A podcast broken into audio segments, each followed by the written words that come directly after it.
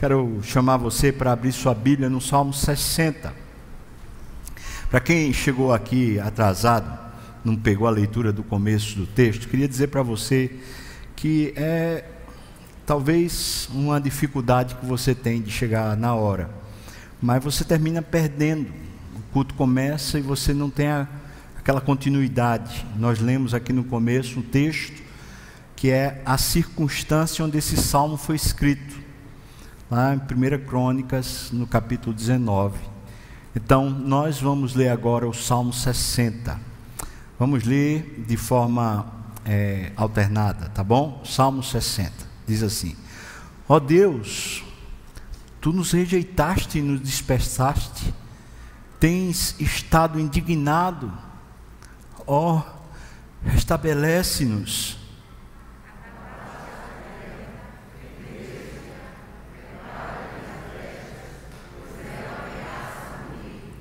Fizeste o teu povo experimentar reveses e nos deste a beber vinho que atordoa.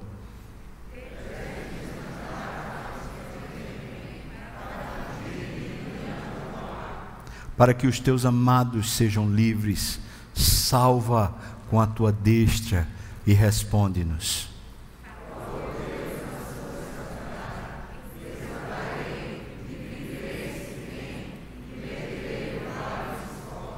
Meu é Gileade, meu é Manassés.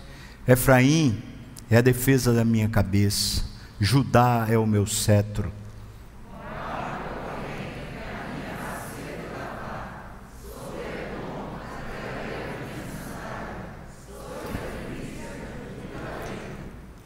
Quem me conduzirá à cidade fortificada?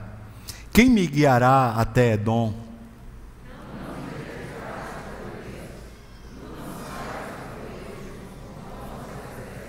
Vamos ler os, o 11 e o 12 juntos, vamos lá?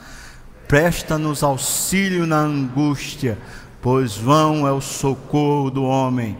Em Deus faremos proezas, porque Ele mesmo calca aos pés os nossos adversários. Amém e amém. Pois é, o tema é o Espírito Santo na vida de Davi, e a gente está lendo um salmo que nem sequer está escrito lá o Espírito Santo. Durante esse mês de janeiro, nós temos desenvolvido, junto à igreja, uma teologia bíblica sobre o Espírito Santo, especialmente no Velho Testamento. No último domingo, domingo passado, nós falamos aqui sobre o Espírito na criação, e à tarde nós falamos lá no texto de Joel sobre uma, uma panorâmica do Espírito Santo no Velho Testamento. E agora nós vamos ver alguns desses personagens que fica claro na vida deles o Espírito Santo. Nós lemos o Salmo 60, porque o Salmo 60 foi escrito justamente para celebrar as vitórias. Ele foi escrito para contar a história passada, onde o povo não vencia guerras, porque Deus tinha saído de Saul, e agora um novo tempo. Em Deus faremos proezas, porque Deus tinha ungido Davi com o seu Santo Espírito. Portanto, todo o contexto desse salmo tem a ver com a unção do Espírito Santo. Tanto as perdas, as derrotas, como a ausência da capacitação espiritual do Espírito Santo, como as vitórias e as proezas, como sendo a ação do Espírito Santo sobre a vida de Davi. Então nós vamos tratar sobre esse tema mesmo, o Espírito Santo na vida de Davi. Eu queria começar citando aqui Eugene Peterson, que escreveu um livro sobre a vida de Davi, chamando Transpondo Muralhas, Reflexões sobre a vida de Davi. E se você está passando por uma luta, está sentindo assim sua fé esmaecer, eu recomendo fortemente que você leia esse livro. É um livro delicioso de você ler. Então, Eugene Peterson, Transpondo Muralhas, Reflexões sobre a vida de Davi, ele diz o seguinte: A história de Davi é uma história de evangelho. Deus fazendo por Davi o que Davi não poderia fazer por si mesmo.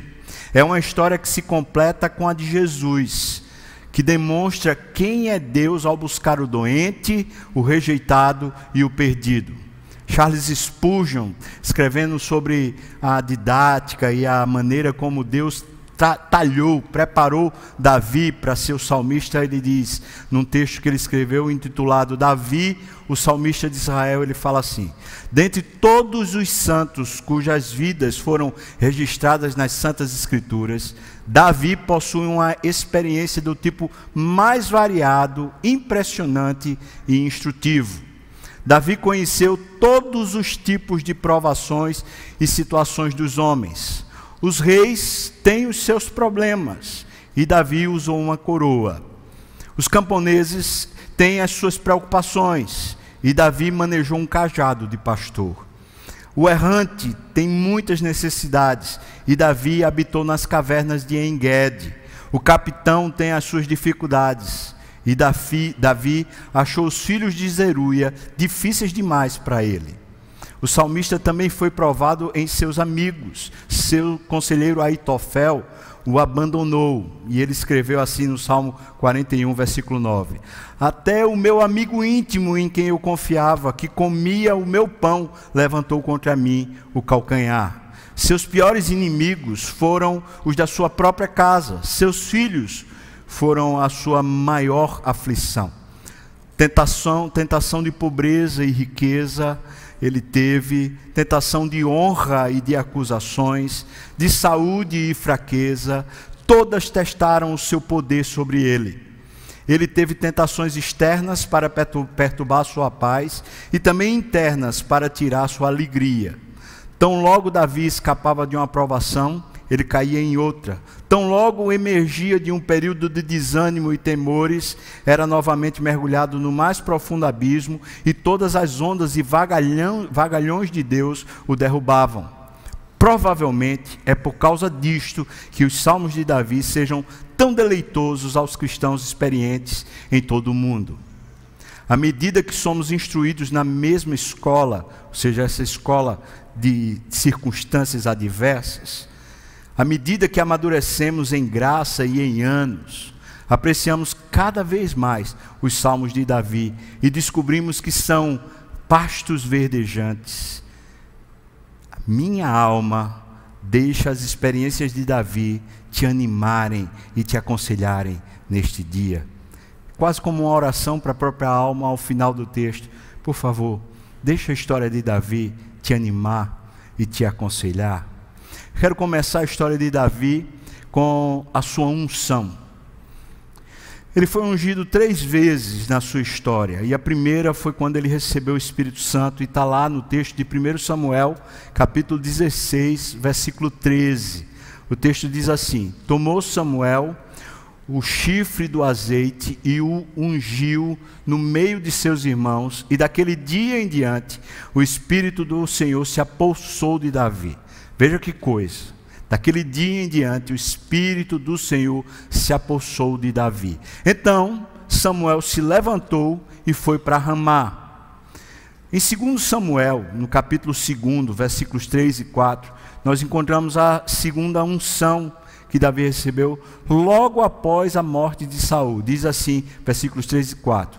Fez Davi subir os homens que estavam com ele, cada um com a sua família, e habitaram nas aldeias de Hebron. Então vieram os homens de Judá e ungiram ali Davi rei sobre a casa de Judá e informaram Davi de que os homens de Jabgileade foram os que sepultaram Saul. Isaú honra, desculpe, Davi honra a esses homens na continuidade do texto. A terceira unção, você está tá vendo, a primeira unção é a unção do sacerdote, do juiz, do profeta Samuel, que vai lá e unge ele e ele fica habilitado pelo Espírito Santo. Na segunda unção, a unção mais institucional, mas apenas a tribo do próprio Davi, a tribo de Judá, é que o está ungindo como rei. A terceira unção, também institucional, agora é toda a nação. Diz assim no capítulo 5 de 2 Samuel, versículos de 1 a 5. Então todas as tribos de Israel vieram a Davi, a Hebron, e falaram, dizendo: Somos do mesmo povo de que tu és. Outrora, sendo Saul ainda rei sobre nós, eras tu que fazias entradas e saídas militares com Israel. Também o Senhor te disse: Tu apacentarás o meu povo de Israel e serás chefe sobre Israel. Você percebeu quem disse isso? Quem disse isso foi o Senhor, e agora o povo está reafirmando aquilo que o Senhor disse. Versículo 3: Assim, pois, todos os anciãos de Israel vieram ter com o rei em Hebron, e o rei Davi fez com eles aliança em Hebron perante o Senhor.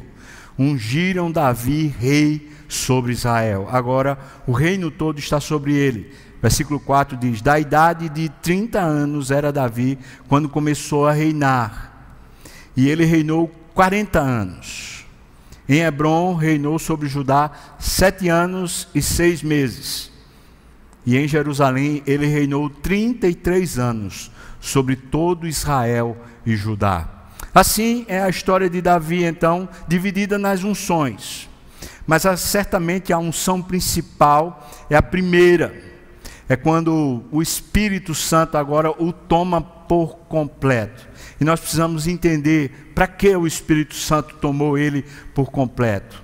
Nós achamos lá no Salmo 89, versículo 20, dizendo assim: Achei a Davi meu servo, com meu santo óleo o ungi. Isso é o próprio Deus falando a respeito de Davi. Então, para que ele foi ungido com o Espírito Santo? Primeiro, ele foi ungido com o Espírito Santo para gerar mudanças significativas e visíveis. É essa unção com o Espírito Santo que torna Davi o homem segundo o coração de Deus. Dali por diante, ele se torna um discípulo, adestrado por Deus, capacitado por Deus, habilitado a conhecer a Deus por meio do seu espírito. E é dali que vem todas as experiências que ele passa e onde ele as interpreta conhecendo a Deus. Davi foi exímio nisso, ele sabia muito bem como interpretar todas as circunstâncias para conhecer mais a Deus. E como ele conhecia muito bem a Bíblia, a Torá, então ele usava o seu conhecimento da Torá para que as circunstâncias se tornassem um adestramento, uma capacitação do próprio Deus. Mas, em segundo lugar, ele recebeu o Espírito Santo para capacitá-lo para algo grande que iria gerar transformação na vida de, de muita gente. Na verdade, de todo Israel, até hoje, Deus queria usá-lo assim. Então, ele foi tirado lá das ovelhas de detrás do povo de Deus, como ele mesmo diz, foi tirado lá das ovelhas de detrás, para ser guia do povo de Deus e para ser pastor, como mesmo no, no Salmo foi dito, para ser pastor sobre Israel. E é isso que ele vai fazer. Ele vai guiar e vai apacentar o povo de Deus. É interessante que no mesmo contexto onde Davi recebe o Espírito Santo, lá em 1 Samuel capítulo 16, versículo 13, no versículo imediato posterior, ou seja, versículo 14, nós vamos encontrar o seguinte: o espírito do Senhor se retirou de Saul, e um espírito mau da parte do Senhor o atormentava. Isso aqui é impressionante, que contraste. Um homem que antes era capacitado pelo Espírito Santo, agora ele passa a ser atormentado por demônio. E por que isso aconteceu? Primeiro que Saul não era salvo nunca tinha recebido o Espírito Santo para a salvação, apenas para a condução do povo como rei. Mas Saul, com veemência, nunca reinou para Deus em benefício do povo. Ele sempre reinou para si mesmo, e por isso ele simplesmente adulterava a palavra de Deus e fazia homenagens a si mesmo continuadas. E é justamente aí, na alma de Saul, que está a sua perdição. Saul não sabia viver para Deus. Saul só sabia viver para si mesmo e viveu em constante tormento, porque Deus ungiu Davi e Davi fazia vitórias e avanços enquanto ele se sentia enciumado e desmerecido. Depois que Davi é ungido rei, Samuel sai e vai embora para Ramá. Dali por diante ele não quer mais ter contato com Saul, que o procura com veemência porque ele está cego. Hoje pela manhã nós tivemos aqui um sermão muito abençoado pelo presbítero Roberto, mostrando para a gente como Deus abre os nossos olhos por meio do Espírito Santo, como Ele ilumina e capacita a nossa percepção espiritual para a gente entender as coisas. Pois bem, o que é que começa a acontecer então assim que ele é ungido pelo Espírito Santo? Você sabe que ele é ungido como rei, mas ele não tem ainda a autoridade, porque ele não foi ungido institucionalmente, ele só foi ungido espiritualmente. Existe então uma distância aqui entre o que os homens estão fazendo e o que Deus está fazendo. Deus já ungiu Davi como rei, mas os homens ainda continuam tendo Saul como rei. E essa, isso precisa se encontrar na história. Então, entre a unção com o Espírito Santo em Davi e ele reinar sobre Judá e depois reinar sobre Israel, passa um período de mais ou menos 14 a 15 anos. E aqui está talvez a grande escola que Deus usou para capacitá-lo a ser líder, apacentar e abençoar o povo de Deus durante a sua jornada, naqueles 40 anos em que ele reinou sobre Israel. Eugene Peterson fala sobre esse período dizendo o seguinte: O deserto ensinou Davi a ver beleza em toda parte. O deserto foi a escola que ensinou a Davi quanto à preciosidade da vida, por início das provações que ali viveu. Davi aprendeu a, a, encontrar Deus em lugares onde jamais ele imaginaria. O deserto mergulhou Davi em belezas tão profundas que a pequenez de uma vingança pessoal se tornou impensável. O deserto treinou Davi em lealdade tão profunda que seria impossível a quebra de um juramento. O deserto mostrou a Davi a presença de Deus, até mesmo numa lasca de rocha insignificante, para que para que nada, e evidentemente ninguém, viesse a ser tratado por ele com escárnio ou desdém. Só que aí ele continua na sua linha de pensamento, algumas páginas depois ele diz: O deserto por si mesmo nada faz acontecer.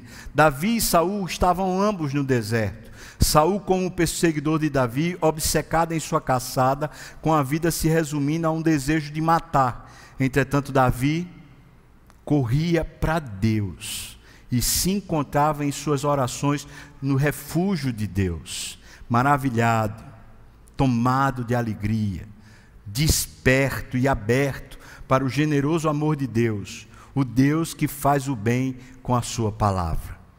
É isso que acontece, irmãos. Deus queria usar esse homem. Pegou ele lá inexperiente, 14 anos, 15 anos, talvez, quando Deus pegou ele e o ungiu. Agora esse menino chamado, vocacionado, capacitado pelo Espírito Santo, vai ser trabalhado pelo Espírito Santo. E o deserto, portanto, se torna essa escola. É aqui precisamente que a mensagem nasceu. Eu fiquei pensando na minha própria vida, assim como na vida de tantos que eu conheço, como as situações piores foram as que mais Deus usou para me abençoar. Às vezes eu chego a ter saudade das situações difíceis pelas quais eu passei, por causa da intimidade e das lições preciosas que me foram entregues. Na verdade, é como se Deus precisasse levar a gente para uma fornalha, a fim de purificar a gente. É como se Deus precisasse passar a gente no, no moído, passar a gente mesmo no, no espremido, a fim de finalmente sair unção de nós, sair óleo de nós. E aqui então eu quero perguntar para você: você está passando por isso? Porque veja, irmão, o Espírito Santo está sobre Davi. Ele ainda não é rei, ele só é um perseguido, um foragido. E não importa quanta coisa boa ele já fez para Israel. E aqui eu quero elencar pelo menos duas, que são impressionantes. A primeira é quando ele vence Golias. O exército todo está amedrontado. E aquele jovem pequeno vence o gigante que amedrontava toda a nação. E a nação está liberta. Mas em segundo lugar, ele vence nas guerras.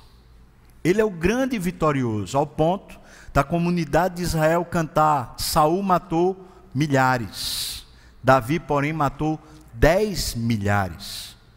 Um grande guerreiro, um grande estrategista, saía à frente do exército e procurava em Deus discernimento: Senhor, como nós vamos vencer essa batalha? É da tua vontade? O que é que o Senhor quer? E Deus orientava ele e ele simplesmente vencia para o povo de Deus e para a glória de Deus. Mas apesar de ser um herói nacional, apesar de fazer um benefício gigante para o próprio Saul, isso pouco importou. Eu penso que Davi tinha tudo para viver uma vida de, de pena de si mesmo para viver uma vida acabrunhada, dizendo para si mesmo: isso é uma injustiça. Tanto que eu já fiz por esse povo, tanto que eu já fiz para o próprio Saul, tanto que eu abençoei, eu pus a minha, minha vida em risco várias vezes, mas eles não reconhecem, eles não me tomam por líder, eles não me respeitam, eles nunca olham para mim como deveriam olhar. E de fato, mas essa indiferença, essa injustiça, e até mesmo a perseguição de Saul fazendo ele habitar em cavernas, ficar muitas vezes a, a algumas horas só de distância do exército de Saul que lhe perseguia, se tornando um foragido, irmãos, como se fosse um marginal, perseguido por todo o estado de Israel em todos os cantos, vendo cidades sendo destruídas, como aconteceu com o sacerdote, que toda a cidade foi destruída por causa de Davi. Davi passou por lá, ele pegou a espada de Golias e depois ele sai de lá e quando Saul sabe que Davi foi até aquela cidade, toda a cidade é destruída. Se não bastasse isso, quando ele está na caverna, vem uma tropa de pessoas, de gente voluntária, gente que estava desanimada, gente que estava endividada, gente que tinha problema de toda sorte, vai morar na caverna, ou seja, é como se Davi pudesse dizer, se ele não tivesse a unção do Espírito Santo, ele disse, já não me basta os meus problemas, ainda vem esses problemas todos para cima de mim, Deus me livre, vai-te embora, vai de reto, Satanás. Mas ele não faz isso. Ele se deixa usar. Em nenhum momento Davi se vê como vítima. Em nenhum momento Davi reclama como se ele fosse uma pessoa indesejada, indigna. Por que isso? Porque o Espírito Santo está continuamente trabalhando Davi. E está usando precisamente o deserto para que ele aprenda sobre Deus e como viver de verdade com Deus. A gente pode dizer que é aqui que é formado o caráter de Davi. E você pode dizer para mim assim, mas Davi adulterou. É fato. Davi assassinou. É fato. Davi mentiu. É fato. Mas quando ele foi advertido pelo homem de Deus, ele não se justificou, ele não se explicou. Ele simplesmente disse: Eu mereço a morte. E na mesma hora, o profeta disse para ele: Mas Deus já lhe perdoou e você não morrerá. É aí que ele pega a sua pena e começa a escrever: Senhor, não me retires da tua presença, nem retires de mim o teu Santo Espírito. Pelo contrário, aproveita essa situação e me ensina para que com esse ensino eu possa ensinar ao teu povo. Ou seja, ele sabe muito bem ser humilhado, e ele sabe reconhecer as suas faltas. E um homem de Deus não é a pessoa que não erra, mas é a pessoa que está pronta para ser corrigida, para ser admoestada, para ser ensinada. A que tempo for, em qualquer momento que seja. Assim Davi é formado. Como falei para vocês em 2 Samuel 2,4, também em 2 Samuel 5, versículo 3, nós encontramos as unções institucionais e finalmente Davi se torna rei. E aí ele se torna rei de todo o povo. E aqui então eu quero começar a colocar o Salmo 60 diante dos seus olhos. O Salmo 60 então é escrito justamente nessa fase. Ele acaba de tomar o reino e ele começa a a resolver os problemas pendentes que tinham dentro do seu reino. E não eram poucos. Eu queria que você pensasse nisso, porque isso é muito importante. O Saul, que tinha morrido, Ele tinha deixado um estado extremamente cercado por inimigos. Então, o estado que havia, a, a, a maneira como as pessoas viam, era, era como se o tempo todo eles estivessem em risco de vida.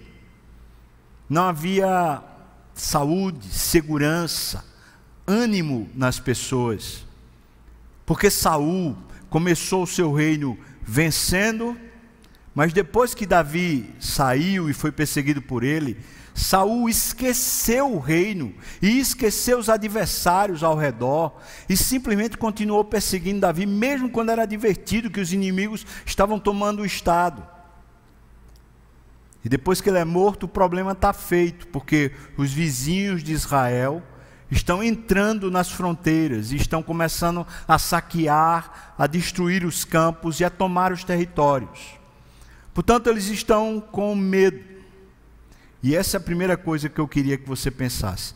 Nos primeiros anos do reinado de Davi, ele procurou estabelecer ordem e segurança num país que sofria durante séculos das opressões dos seus vizinhos. Veja só, pelo Espírito Santo, Primeira coisa que Davi vai fazer com o Estado, como chefe e como pastor, é procurar estabelecer ordem e segurança para a nação. Os filisteus constantemente ameaçavam, assim como os moabitas, e no caso do texto que a gente acabou de ler, nós estamos vendo a Mesopotâmia com a Síria. Veja só, irmãos, a gente está falando de uma região mais distante, mais longínqua a Mesopotâmia tinha sido acionada pelos moabitas para entrar em Israel, para roubarem território de Israel. Eles tinham feito um pacto de dinheiro, e assim os sírios vieram para poder, junto com os moabitas, entrarem no território de Israel. E quem se aproveita disso é Edom, que é vizinho dos moabitas, e ali faz uma aliança também. Então você tem agora três reis, três exércitos contra o exército de Israel. E Davi sabe muito bem disso. Então, o Salmo 60 é dentro desse contexto. O Salmo 60 é logo após a vitória que ele teve, mas ele começa os primeiros versículos falando assim: Tu nos desprezaste, ó Deus, tu nos rejeitaste. Ele está falando da história pregressa. Ele está falando assim: enquanto nós vivíamos sem ti, o que nós logramos foi derrotas, foi vergonha, foi desprezo. Essa é uma perspectiva. Logo no começo, então, ele começa a construir ordem e segurança no país. Depois, ele vai tratar da religião nacional. E começa a organizar a nação agora numa vida para Deus. E é tão interessante porque Davi se torna referência sobre reino de Deus ou teologia do reino de Deus no Novo Testamento. E não é à toa que Jesus é chamado filho de Davi. Porque se a gente quiser entender reino de Deus, nós vamos para as parábolas, especialmente em Mateus, no capítulo 13. Mas se a gente quiser entender a teologia bíblica de reino de Deus é imprescindível que a gente leia a história de Davi, quando ele assume o trono e ali como rei, ele se torna um regime teocrático. Não um, te, um, um regime monárquico, mas um regime teocrático. Ou seja, Davi não quer fazer nada sem Deus. Na verdade, ele não quer fazer por si só nada. Ele só quer fazer o que Deus quer e só quer fazer o que seja para a glória de Deus. Isso é viver no reino de Deus. É quando a nossa vida deixa de ser em si mesmada e passa a ser para Deus. Fazer o que Deus quer e que Deus seja glorificado em tudo. Então, para isso, ele reorganiza toda a religião nacional. Primeira coisa que eu queria que você pensasse, ele trabalha para unificar Israel e aí ele vai e puxa a lei para poder começar a construir o templo, que ele não constrói, mas edificar a estrutura dos levitas, que são os sacerdotes de Israel, para que eles comecem a fazer o seu papel de conduzir a nação até a Deus. E é por isso que ele diz: Feliz é a nação cujo Deus é o Senhor. Porque ele está reconstruindo essa solidez, ele está reconstruindo o fundamento. Não dá para ser feliz se Deus não for o Senhor. Não dá para ser feliz usando Deus como se fosse um arremedo. Deus é o centro e Deus é o principal. Davi amava o Senhor e o temia de todo o coração. Assim, existem três coisas que são particularidades do Salmo 60 que eu queria destacar. Primeiro, é que é apresentado aqui o cuidado de Davi com a coletividade. Ele não está cuidando de si mesmo, nem está cuidando de partidos dentro da, de Israel, e haviam muitos. Mas ele está cuidando da coletividade. Segundo, você vê claramente no texto um cuidado pastoral, como sendo um pastor de ovelhas. Ele está conduzindo o povo, ele não está simplesmente decretando leis. E terceiro, um cuidado espiritual. Tudo que ele está chamando o povo para viver, é chamando o povo para viver para Deus nesse salmo. Então vamos lá, irmãos. Tem três partes nesse salmo. Se você puder, volte para o salmo o Salmo 60. Primeira parte desse, desse, desse salmo é: O povo clama a Deus por causa da sua angústia. Os versículos 1 a 3. Veja o que diz aqui os versículos 1 a 3. Ó oh Deus, tu nos rejeitastes e nos dispersaste. Você percebe qual é a maneira que ele está imaginando? Ele está dizendo: Deus, o Senhor está agindo contra. Então ele diz: Tens estado indignado. Essa aqui é uma percepção muito importante para a gente ter. Às vezes a gente precisa parar e pensar se o caos que a gente vive não é uma indignação de Deus. Porque no caso de Israel era. E talvez a gente pudesse dizer que a pandemia é indignação de Deus. Mas eu não queria olhar para uma coisa como a pandemia, eu queria olhar para a nossa situação pessoal. Porque todos nós estamos debaixo desse mesmo guarda-chuva, mas tem gente que está passando por toda a ordem de problema e está sadio mentalmente, emocionalmente, espiritualmente. E tem gente que não está passando por toda a ordem de problema e sucumbiu. O que é que está acontecendo? Veja que esse, essa primeira parte aqui, no versículo 1, é uma percepção. Tu nos rejeitaste, tu nos dispersaste. Nós chegamos a esse estado porque o Senhor agiu. O Senhor foi quem agiu. E o Senhor agiu nos colocando numa situação pior para o nosso bem, mas agiu. Então ele diz: Ó, oh, restabelece-nos. Se foi o Senhor quem fez, então por favor seja o Senhor quem faz. Restabelece-nos. Então ele diz: abalaste a terra, fendeste-a, repara-lhe as brechas. É a mesma coisa. Tá, ele está agora num paralelismo sinonímico, a mesma coisa, pois ela ameaça ruir. As pessoas estão que não aguentam mais.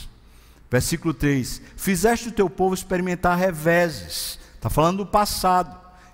Nos deste a beber vinho que atordoa. Essa é uma percepção que quase nunca a gente aceita. Que os nossos reveses, que as circunstâncias adversas, têm a ver com Deus. Não tem a ver com pandemia. Não tem a ver com o Estado, seja ele de, de bandeira A, de bandeira B, de ideologia A ou B. Que é aquilo que nos atormenta e nos angustia, tem a ver com Deus. E veja como é precisa a oração de Davi: oh, restabelece-nos. Se o Senhor nos, nos, deu desprezo, então, Senhor, por favor, haja agora. E veja que Ele está chamando a nação para isso. Ele não está fazendo isso de forma pessoal. Ele está chamando a nação. A indignação de Deus sempre é perfeitamente justa e aqui nesse caso provava a culpa da nação. E às vezes a gente não quer pensar sobre isso. Nós somos a geração do, do Neusaldina, né? Ou do remédio imediato que é para não sentir dor. A gente não quer passar pela escola do sofrimento. A gente não quer se deter naquilo que dói e avaliar. A gente quer só que passe. E a oração é: restabelece-nos, Senhor Deus. Davi conhecia isso por experiência própria. E veja que no Salmo 51, quando ele pecou e quando ele foi advertido por Natã, ele diz no versículos 10 a 13: Ó oh Deus, cria em mim, veja o que ele pede, cria em mim um coração puro e renova dentro de mim um espírito inabalável. Você está abalado, irmão? Quem pode lhe levantar de novo? Quem pode lhe restabelecer de novo?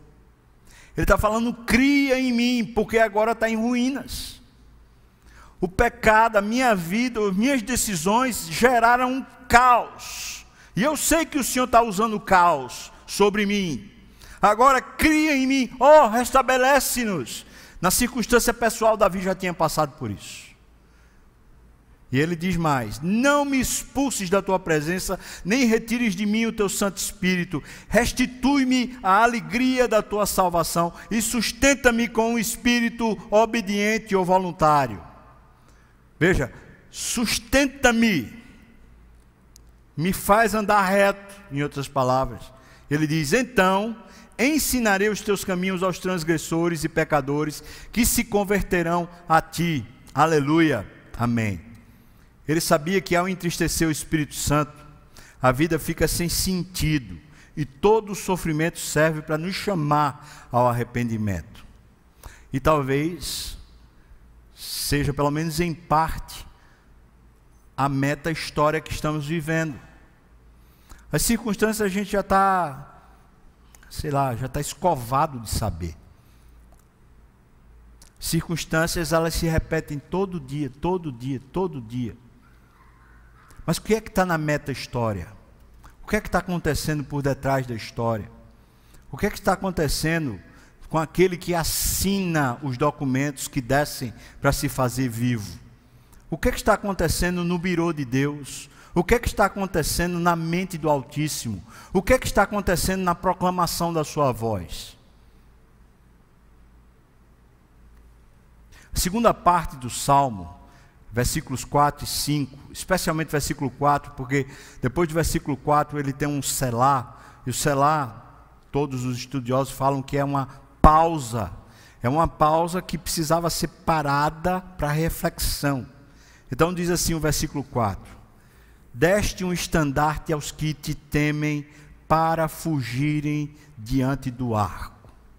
Deste um estandarte aos que te temem para fugirem diante do arco. E aí ele para. Um estandarte é uma bandeira de vitória. E Calvino fala muito disso. Está dizendo que está dando uma honra à nação ou aos que temem.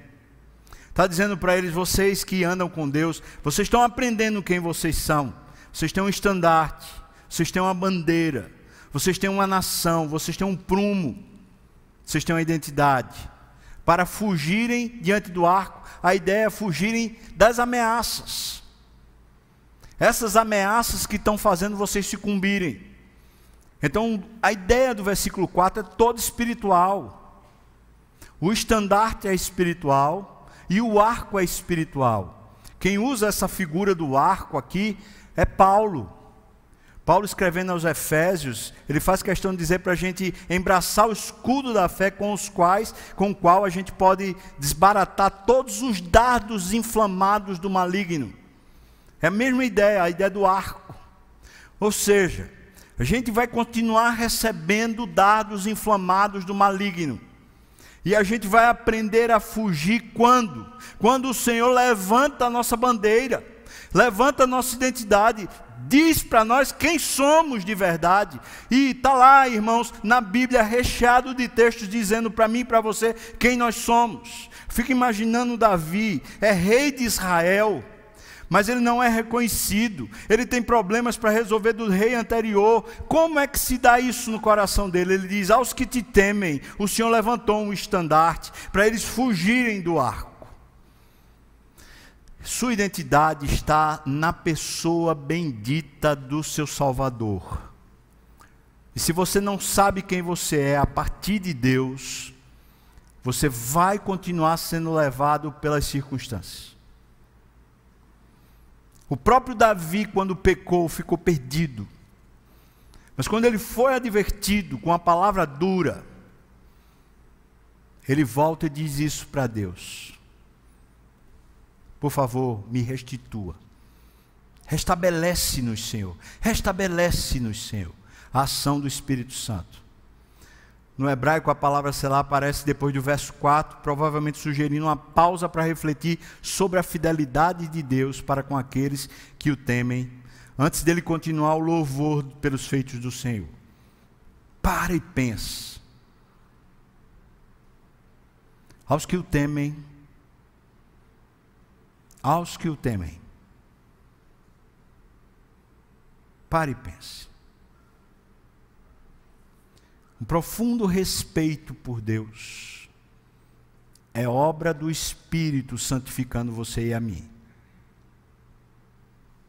O respeito de não transgredir, o respeito de não dar passos sem Deus, o respeito de dar passos de fé quando Deus lhe chama para fazer coisas que você não quer e você não gosta mas dá passos de fé em obediência. É respeito, irmãos. É temor do Senhor. Mas a primeira coisa que o temor do Senhor faz em Davi é dar para ele um estandarte, a bandeira. Ele sabe quem ele é. E por causa da obra do Espírito Santo, ele sabe fugir das ameaças do maligno. Talvez uma das coisas que a gente mais tem precisado nesses dias a gente aprender, meu Deus, eu sei quem eu sou. Eu não sou o meu currículo, eu não sou a, a minha filiação, a minha paternidade, ou a minha, a minha, meus vínculos com meus pais. Eu não sou nada dessas coisas que o mundo diz que eu sou. Eu sou filho de Deus, eu sou gerado pelo Espírito. Aquele que é nascido da carne é carne, mas aquele que é nascido do Espírito é o que, irmãos? É Espírito. Aí o versículo 5 ele vai continuar a súplica pelo povo. E o versículo 5 ele diz assim: Para que os teus amados sejam livres, salva com a tua destra e responde-nos. Então ele parou, meditou sobre a sua, a sua identidade, aqueles que temem o Senhor. Ele está aprendendo a se desviar. Agora ele precisa louvar, ele diz: Senhor Deus, essas coisas do estandarte, e da gente aprender a se livrar das ameaças do maligno. Senhor Deus, faz isso para que os teus amados sejam livres. Para que a gente finalmente tenha liberdade. Uma liberdade que transcende as circunstâncias. Aí o versículo segue, agora o versículo 6 a 8, que seria a segunda parte desse texto. Você vê Israel vai se exultar agora com a proteção divina. E esse texto está cheio de expressões interessantes. Não sei se dá para colocar aqui a imagem, essa imagem que tem o, o mapa das doze tribos de Israel, porque eu queria é, mostrar aqui para o auditório. Acho que fica melhor. Não sei se dá, mas se der, então diz assim, veja, o Salmo 60, versículos 6 a 8, diz: Falou Deus na sua santidade, agora Deus está salvando o povo. Então, exultarei. A salvação que Deus faz para o povo é para Deus ser exultado. Ele diz: exultarei. Então ele diz: dividirei Siquém e medirei o vale de Sucote. Ele está falando da região da Mesopotâmia, está falando dos sírios. Ele está falando o que Deus está falando por intermédio de Davi é que a vitória que eles teriam não seria só com os vizinhos imediatos, mas eles teriam vitórias para muito além. Eles iam vencer muito mais do que só a fronteira imediata. Se a gente tivesse um mapa, vocês veriam muito bem isso. Aí ele diz: Dividirei Siquém e medirei o vale de Sucote. Aí ele segue e fala: Meu é Gileade, meu é Manassés. Gileade é uma cidade de Manassés a capital.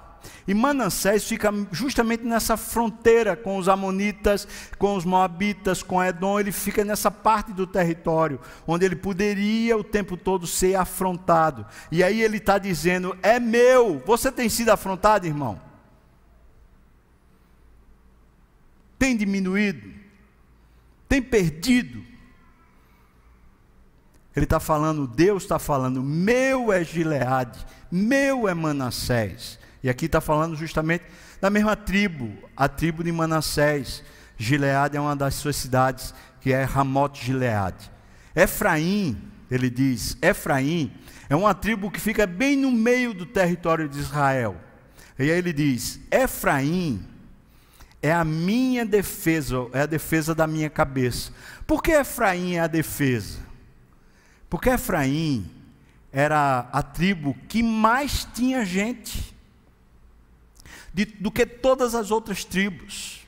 Então Efraim era quem podia mandar exército para todas as outras tribos, porque ela ficava bem no meio e era quem tinha mais população. Então ela podia abastecer todas as fronteiras continuamente, como se fosse ali uma intendência, um centro onde pudesse dispor para abençoar e proteger. Então ele fala: Efraim é a defesa da minha cabeça. E aí ele diz: Judá é o meu cetro. Judá é do rei Davi. Judá tinha sido dito a partir de Jacó, dizendo que o cetro do povo de Deus ficaria em Judá. Depois Moisés confirma isso, e agora Davi está confirmando isso, dizendo: não virá rei de outra, de outra tribo. Agora vale lembrar que Saul era benjamita. Saul não era da tribo de Judá, mas Deus já tinha dito desde Jacó que viria de Judá os reis, os descendentes. E então agora ele está confirmando e está dizendo: é de Judá que vem o cetro. Versículo 8 diz: Moabe Agora, os Moabitas são aqueles povos que estão ao redor. Eles ficam aqui na fronteira com, os, com a tribo de Ruben. Então ele diz: Moabe, porém, é a minha bacia de lavar. A bacia de lavar é um termo comum para aquela época. Quando você entrava numa casa, você vinha da rua, seu pé estava todo sujo de poeira, você lavava seus pés. Lembra quando Jesus lavou os pés dos discípulos? Aquela bacia de lavar, ela ficava imunda. O que ele está dizendo é que esse povo vizinho imediato é o lugar onde eu lavo meus pés. Depois ele diz mais: ele diz, sobre Edom. Edom fica bem aqui, ao lado dos Moabitas. São esses os povos que tinham feito parceria com a Síria para entrar em Israel. E então ele diz: Edom, atirarei a minha sandália. Isso também é um termo cultural da época falando quando alguma coisa era desprezível, você jogava as sandálias, você jogava o que você tivesse calçado com ela. E é isso que ele está falando, é coisa desprezível. E ele diz: sobre a Filístia, a Filístia são os filisteus, fica ali na faixa de Gaza, é do outro lado, e os filisteus foram os que mataram o rei Saul. Os filisteus eram os que mais afrontavam Israel durante o tempo todo, na narrativa bíblica. E então Deus está dizendo: sobre a Filístia jubilarei. Em outras palavras, o que o texto está cantando é o seguinte: a vitória vem sobre todas as áreas. Sobre todas as áreas vem vitória. Israel exulta na proteção divina, é a segunda parte. Veja, irmãos, o Espírito Santo, desde quando pegou Davi, começou a adestrá-lo, a capacitá-lo, 15 anos de sofrimento, para que quando ele assumisse o reino, ele começasse a edificar a segurança do reino e o estado espiritual do reino. E enquanto ele está edificando isso, ele tem que reparar todos os danos causados pelo reino anterior. E agora no Salmo 60 ele está dizendo tudo o que Deus está fazendo por causa dessa capacitação do Espírito Santo. Deus está fazendo isso, está reparando as brechas, está reparando os problemas que aconteceram anteriormente. Portanto, os versos 6 a 8 representam a resposta de Deus. Ele protege, eleva Israel, especialmente estendendo o seu cuidado às tribos vulneráveis e desprotegidas da Transjordânia e humilha os povos pagãos ao seu redor, Moabe, Edom e Filístia.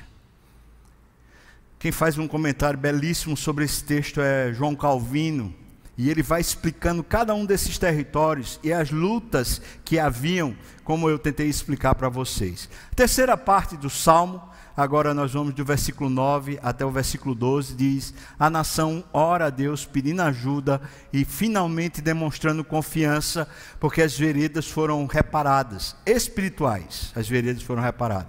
Versículo 9 diz: Quem me conduzirá à cidade fortificada? Quem me guiará até Edom? O que Davi está dizendo no salmo é: lá em Edom tem uma cidade fortificada, e eles estão ainda lá prontos para serem roubados, para serem saqueados. Os Edomitas, você vai precisar lembrar, esse é um povo que era, era familiar a Israel. Você vai lembrar que tinha Jacó e Esaú. Esaú é Edom. Jacó é irmão gêmeo de, de Esaú. Portanto, Esaú é da família de Israel, nesse sentido que eu estou falando. Ah, era irmão de Israel, que é Jacó. Então, os edomitas estavam afrontando Israel o tempo todo. E agora o que ele está dizendo é: nós que fomos reconstruídos pelo Senhor, nós vamos lá tomar a cidade fortificada. Quem vai avançar agora contra o inimigo somos nós. Antes nós estávamos acuados, perdendo, nós estávamos com medo, nós estávamos drenados nas nossas forças. Mas depois que o Senhor foi reparando as nossas, a nossa história, agora nós é que vamos enfrentar o inimigo. Agora nós é que vamos para a cidade fortificada roubá-la. Agora nós é que vamos expandir o nosso território. E tem mais, versículo 10 diz: Não nos rejeitaste, ó Deus não é essa história que a gente tem, ele diz: Tu não sais, ó Deus, com os nossos exércitos. Essa é a história que a gente tem. Mas aí veja o versículo 11 o que ele diz: Presta-nos auxílio na angústia, pois, pois vão é o socorro do homem. Amém, irmãos? Presta-nos socorro, auxílio no momento da angústia, porque é vão o socorro do homem. O que ele está dizendo? Está dizendo é que quem faz a gente ser restaurado é a ação de Deus. Agora eu fico pensando, irmãos, como é que esse homem tem tanta determinação? Como é que esse homem tem tanta capacidade para enfrentar tantos opositores, tanta diversidade, tanta crise, e ele não se enverga, ele não perde o ânimo, ele não perde a qualidade, ele não perde a estrutura. Como o Espírito Santo capacitou? Para ele guiar o povo e para ele pastorear o povo. E nesse salmo ele está fazendo exatamente essas duas coisas. E aí, o versículo 12, o estímulo, veja que agora não é Davi falando, mas é o povo falando, ele diz: Em Deus faremos o que, irmãos? Proezas, porque Ele mesmo calca aos pés os nossos adversários. Ou seja, o final do salmo é como alguém que está com sangue no olho, é como alguém que está vibrando, é como alguém que está pronto para o que der e vier. Sai de um estado de desprezo e se torna vitorioso e pronto para a batalha, aguerrido, não tomado pelo medo, não tomado pela angústia, mas agora pronto para viver. Preste atenção, irmãos, porque isso foi todo o cenário da vida de Davi. O Espírito Santo veio e foi preparando ele no meio da angústia, no meio do sofrimento, no meio dos problemas, foi preparando ele a ser uma pessoa assim, inabalável. E mesmo quando peca, ele reconhece o seu pecado, ele chora, ele ora, ele diz: Deus, por favor, não me repulses da tua presença, por favor, não me retires o teu Santo Espírito, porque eu preciso continuar. E aí, ele está pastoreando o povo com o mesmo espírito que ele tem que é o Espírito Santo. Será que nós entendemos o que significa para Davi a presença do Espírito Santo? significa que Davi tinha discernimento, essa presença dava a ele discernimento para saber se algo era mentira ou verdade. Por causa do Espírito Santo, ele tinha ousadia, que afastava os medos e a covardia comuns a qualquer homem. Por causa do Espírito Santo, ele tinha visão, uma visão para prever as coisas muito além do que os outros tinham facilidade em governar. Ele está vendo a vitória sobre os sírios lá na Mesopotâmia. Porque o, porque o Espírito Santo sussurrava em seu coração, a fim de que ele tomasse decisões mais sábias, como foi dito hoje pela manhã aqui no culto. Ele tinha quebrantamento. Não era um homem orgulhoso. Não era um homem cheio de si, mas ele vivia para Deus, ele tinha quebrantamento, porque o espírito que nele estava era capaz de convencê-lo do pecado e fazê-lo humilhar-se perante Deus. Ele tinha um senso de justiça por causa do Espírito Santo. Ele tinha amor, alegria, bondade por causa do Espírito Santo. E aí ele foi exaltado em Israel e foi amado pelo seu povo, porque o Espírito Santo se apoderou dele. Espírito Santo fez um guerreiro, um valente, um vitorioso, de um pequeno camponês que estava entre as ovelhas de detrás de Israel. Será que entendemos o que significava a presença do Espírito Santo na vida de Davi. Vou dizer para você que estar sem o Espírito Santo seria para Davi voltar a ser cego, seria voltar a ser fraco, seria voltar à natureza pecaminosa, voltar a estar suscetível às armadilhas demoníacas, seria simplesmente deixar de ser o que Davi era, um homem segundo o coração de Deus. Aos poucos, nada mais admirável em Davi, aos poucos o seu governo iria regredindo, se perdendo, porque o seu bem maior, que era Deus, que era o seu espírito, já não mais agia. Com a vida de Davi, o maior bem que o homem pode ter é a constante presença do Espírito Santo de Deus a governar a sua vida e o maior desastre que pode ocorrer a um cristão é perder a direção do Espírito Santo. Vou concluir aqui, irmão, falando pequeno testemunho, mas muito pequeno desse ano. Eu estava falando para um, um amigo pessoal essa semana que esse ano de 2020 foi muito difícil para mim. E você pode dizer: foi difícil para mim também. Mas eu estou falando de forma pessoal. Não bastasse toda a insegurança do cenário todos os conflitos de tensão que essa pandemia trouxeram. Estou falando porque as pessoas ficaram polarizadas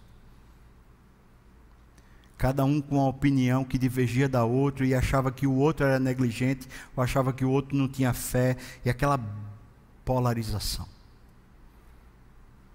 Não bastasse isso, a sensação de estar só, a sensação de que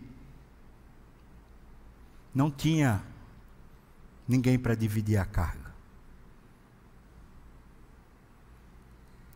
Mas se isso, isso é em referência à igreja, e eu não quero ser injusto porque os pastores me ajudaram demais, demais, mas estou falando da sensação.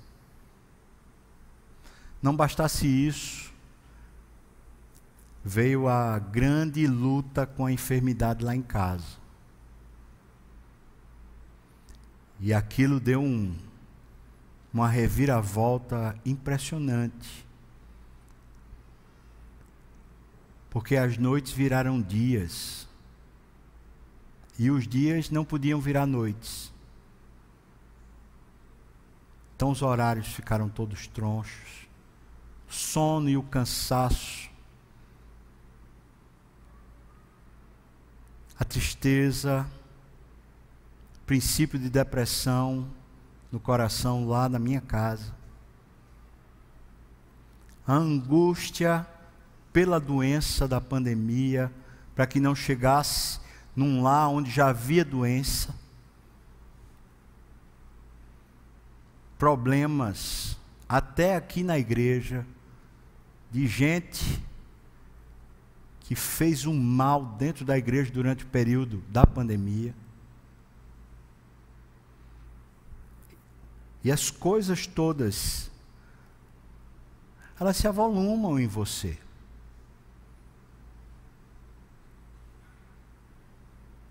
E não tem ninguém aqui que é super-herói. Não tem ninguém aqui que não seja de carne e osso que não precise de dormir, que não precise de orar e que não precise respirar.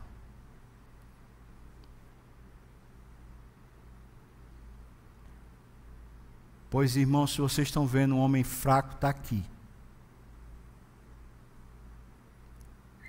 E se de alguma maneira, durante essa pandemia, houve vitória, Eu e você sabemos quem foi o vitorioso. Foi o Espírito Santo. Mas se você tem o Espírito Santo, você não é em nada menor que eu. Não é em nada pior do que eu. Então você pode, do jeito que o Espírito Santo tem feito comigo, o Senhor pode fazer em você e lhe levantar.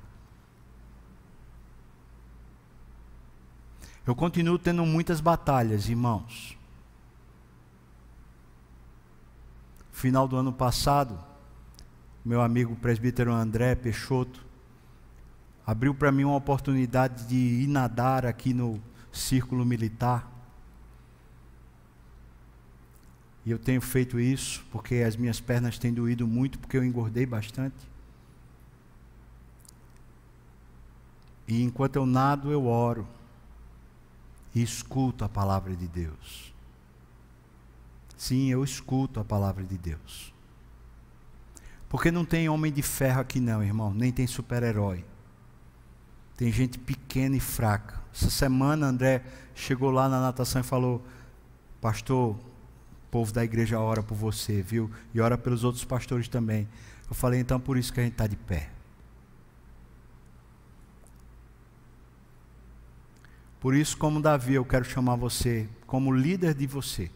E como pastor da sua alma, eu quero chamar você de volta. Você está perdendo, irmão. As batalhas estão sendo para você como derrotas. Faça isso não. Não faça isso. Deus usa o deserto como escola. Mas aprenda a ver Deus nas circunstâncias. Por favor, por favor, não se veja como vítima, você é amado. A cruz mostra para você o quanto você é amado. Não se veja como vítima. Se Deus em alguma maneira tem tirado a mão e tem deixado você sofrer, é para o seu bem. Deus pega a tropa de elite e ele precisa treinar. Então, por favor, não se apequene. Entregue-se. Ore. Busca Deus. Diga para Deus: Senhor, eu preciso de um renovo. Eu preciso de uma unção. Eu preciso, Deus, que o Senhor me tome de novo. Você, irmão, é templo do Espírito Santo. Não perca a oportunidade, porque esse poder é o poder que ressuscitou Jesus. Ele não encontra barreira nem na morte. Quanto mais numa depressão, quanto mais numa tristeza, quanto mais numa dor, numa mágoa, num ressentimento. Ele não encontra obstáculos. Mas você está pecando está vivendo uma vida de pecado, ou você está feito Saul, vivendo a sua vida como se fosse a respeito de você, é o meu gosto, é o meu jeito, é para mim. Pois então se converta, se arrependa, volte-se para Deus. Porque se Deus pegou Davi, que era igual a mim e a você, homem, falho, pecador, e ele pegou um, um que não era nada, e transformou num grande rei, que trouxe grandes vitórias para todo o povo. Eu imagino o que Deus quer fazer na sua casa. Marido, o que é que Deus quer fazer através de você na sua casa? Mulher, o que é que Deus quer fazer através de você nessa casa, nos seus filhos? Pastores, presbíteros, o que é que o Senhor quer fazer na igreja por nosso intermédio? Agora eu pergunto para você que é trabalhador, que está lá na segunda, terça, quarta, lá num campo de trabalho, lá no meio do mundo, o que é que você acha que Deus enviou você para lá para quê? Para ganhar dinheiro? Para pagar conta? Não, Deus enviou você para salgar, para abençoar, para iluminar. Ele quer ser glorificado em sua vida em tudo. Levante-se. O mundo jaz no caos. As autoridades não se entendem. As lideranças batem cabeça.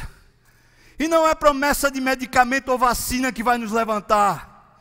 Não é a mudança de protocolos e de regras que vai levantar o povo de Deus. O que levanta o povo de Deus é uma fé viva. É a presença e o poder do seu espírito. Se levante, irmão.